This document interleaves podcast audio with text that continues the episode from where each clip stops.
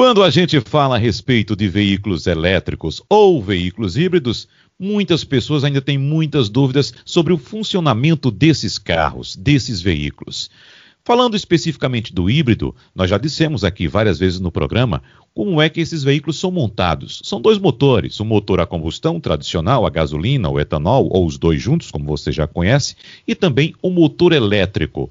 Mas como se dá a composição desses motores para fazer o carro se movimentar?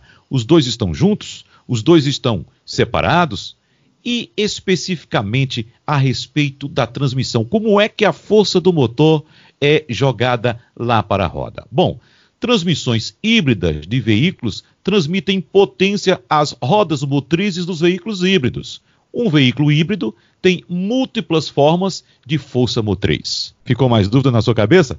Vamos tirar essas dúvidas agora com o nosso consultor automotivo, Alexandre Costa. Olá, Alexandre, tudo em ordem com você? Olá, meu amigo Wagner. Olá a todos. Vamos lá falar sobre esse, esse assunto tão bacana, né? E tão, tão apaixonante também, né? Para quem gosta muito de mecânica, quem conheceu a mecânica do passado e quem está vivendo essa transformação de perto, como você, Alexandre Costa. Tá. Por exemplo, já ouvimos falar, como eu disse no começo, motores separados. Um motor na dianteira, outro motor na traseira. Já ouvi falar também a respeito de vários motores, um motor em cada roda, por exemplo. Como é que se dá essa transmissão, hein, Alexandre? É muito bacana a gente falar isso, Wagner. Olha, eu acredito que seja o único programa de rádio que traga assuntos tão sofisticados como esse, né? Porque a gente está tratando aqui é, de um nível de tecnologia que está, vamos dizer assim, no topo da cadeia alimentar, é, que é a questão dos veículos híbridos. Então vamos lá. Para o pessoal que está nos escutando entender, é, o veículo híbrido ele tem um motor a combustão e tem o, o motor elétrico.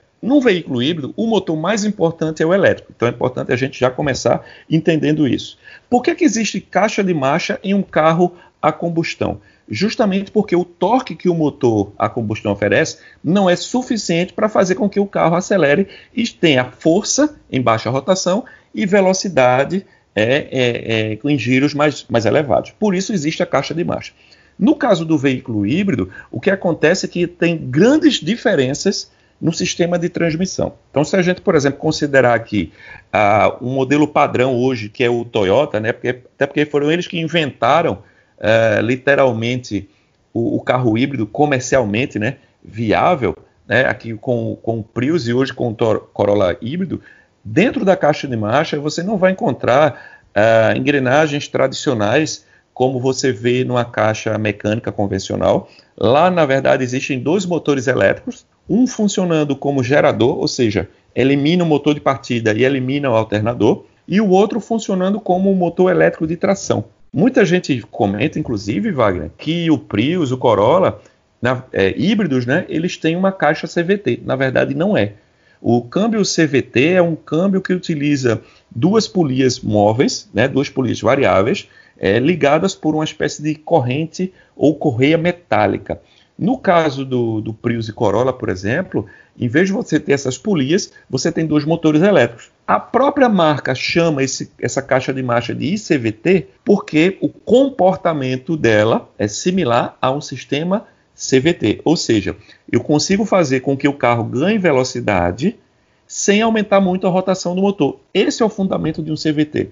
E muito da economia de carro híbrido, é, Wagner, advém justamente da caixa de transmissão, dessa relação que ele consegue, que o motor elétrico consegue fazer, de, de acompanhar, né, fazer com que acompanhar a rotação do motor, fazendo com que o carro ganhe velocidade sem necessariamente aumentar muito o giro. É isso que faz também, é que traz bastante economia.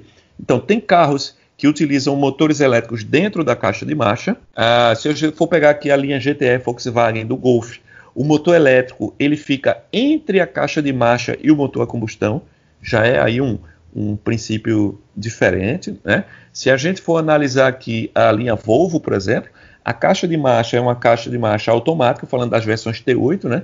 relativamente convencional, se a gente pode chamar assim, né?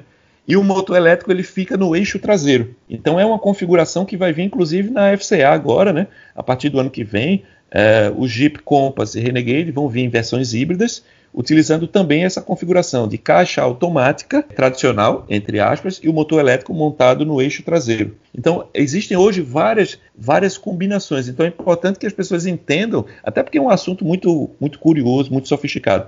Eu participei de uma, de uma live recentemente com um, um técnico da Toyota, foi um, um onde a gente discutiu justamente sobre essa questão da hibridização, e ele falou que, pessoa, que o engenheiro que desenvolveu, olha só que interessante, que desenvolveu a caixa de, de transmissão do Prius, hoje ela assume uma função de alta patente dentro da empresa, graças à inovação dele. Só para a gente ter uma ideia, o sistema de transmissão usado hoje pela Toyota, que tem um nome até interessante chamado de Power Split, ou divisor de força, é algo extremamente complexo de se explicar. Eu até brinco dizendo que o engenheiro que desenvolveu essa caixa de transmissão, ele não tinha nem Facebook, nem Instagram, né? Para estar tá se distraindo, né, ele realmente focou ali. E, e foi uma, uma, inovação tão grande dentro da empresa que hoje ele assume uma, uma função lá é, é, de grande patente, vamos dizer assim. Só para a gente ter uma noção, foram criados mais de 100 protótipos de caixa de transmissão até chegar nesse modelo ideal. Então, até, até o interessante também, Wagner, é que quando você conduz dirige um carro híbrido, você não, não, não percebe isso, você acha que é uma caixa automática convencional, só que na verdade tem motores elétricos ali, ali atuando, né? Se a gente considerar, por exemplo, o, os carros da BMW, o motor elétrico ele fica entre o câmbio, ele fica ligado ao motor, ah, não tem conversor de torque. Então, importante para quem está nos escutando, normalmente uma transmissão automática você tem um dispositivo chamado conversor de torque, que é um elemento de funcionamento hidráulico que transfere o torque do motor para dentro da caixa. Só para deixar mais claro para o nosso ouvinte, não. Alexandre, o conversor de torque é o, o, substituto da embreagem, no caso. Sim, sim. Ele, ele faz essa transferência do torque né, do, do motor para a caixa e nos modelos híbridos BMW, por exemplo, ele elimina o conversor de torque e coloca ali entre o motor e a caixa um motor elétrico. E qual é a função? Primeiro, que é rodar só no modo elétrico, que os carros híbridos permitem isso, né? Rodar somente no modo elétrico, então o motor fica desligado, o motor elétrico está girando, acionando as marchas como se ele estivesse funcionando no modo normal. Então você vai selecionando ali é, as marchas. Um detalhe interessante, por exemplo, da, da, linha Volvo T5, que é o XC40, né, que é um modelo compacto, inclusive tem vendido bem, é uma das coisas que tem feito a Volvo é, crescer em vendas tem sido as vendas do, do XC40 híbrido, é que ele usa uma, uma caixa é, de dupla embreagem. Ele usa uma caixa automatizada. Então, as versões T8, que estão nos modelos mais caros, XC, XC60, XC90, na XC40 é um câmbio desenvolvido pela própria Volvo, de dupla embreagem, com sete marchas. E o interessante, quando ele está no modo no modo 100% elétrico, ele só usa as marchas pares. Então, por quê? Porque o motor elétrico tem muito torque. Então, quando ele está trafegando somente com, com o recurso da eletricidade, ele vai usar segunda, quarta e sexta. Quando o motor a combustão está funcionando junto com o elétrico, ele usa de primeira a sétima marcha. Então, cada sistema tem uma característica distinta, mas é muito importante isso. Tem um papel fundamental, a transmissão tem papel fundamental na redução do consumo. E um detalhe importante, Wagner, avançando um pouquinho, se você me permitir, avançando um pouquinho na escala tecnológica, né?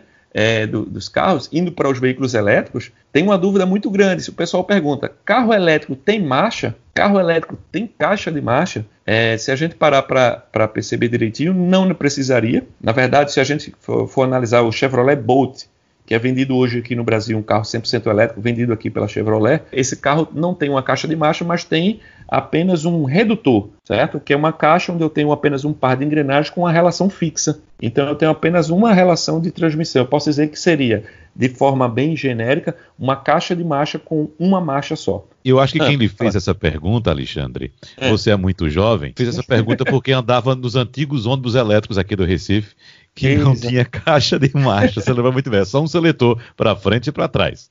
Lembro bem do famoso pão de forma. Exatamente, exatamente. Se a gente, se a gente parar para pensar bem, é, o carro elétrico, justamente pelo torque, né, ele não precisa é, de caixa de, de, transmissão, justamente por conta disso, do excelente torque, da entrega de torque à, à medida que o giro ali aumenta, mas se usa hoje nos carros mais modernos, se usa uma caixa de redução com uma marcha só. O Porsche Taycan, que foi recentemente anunciado no Brasil, é um carro, aí já é um, uma coisa mais extrema, ele tem uma caixa de duas velocidades. Mas carro híbrido é diferente do, do carro elétrico. O carro híbrido, como tem um motor a combustão, ele precisa realmente ali ter uma caixa de transmissão. Alexandre Costa, mais uma vez, muito obrigado, um abraço para você e até a próxima. Eu que agradeço, um grande abraço.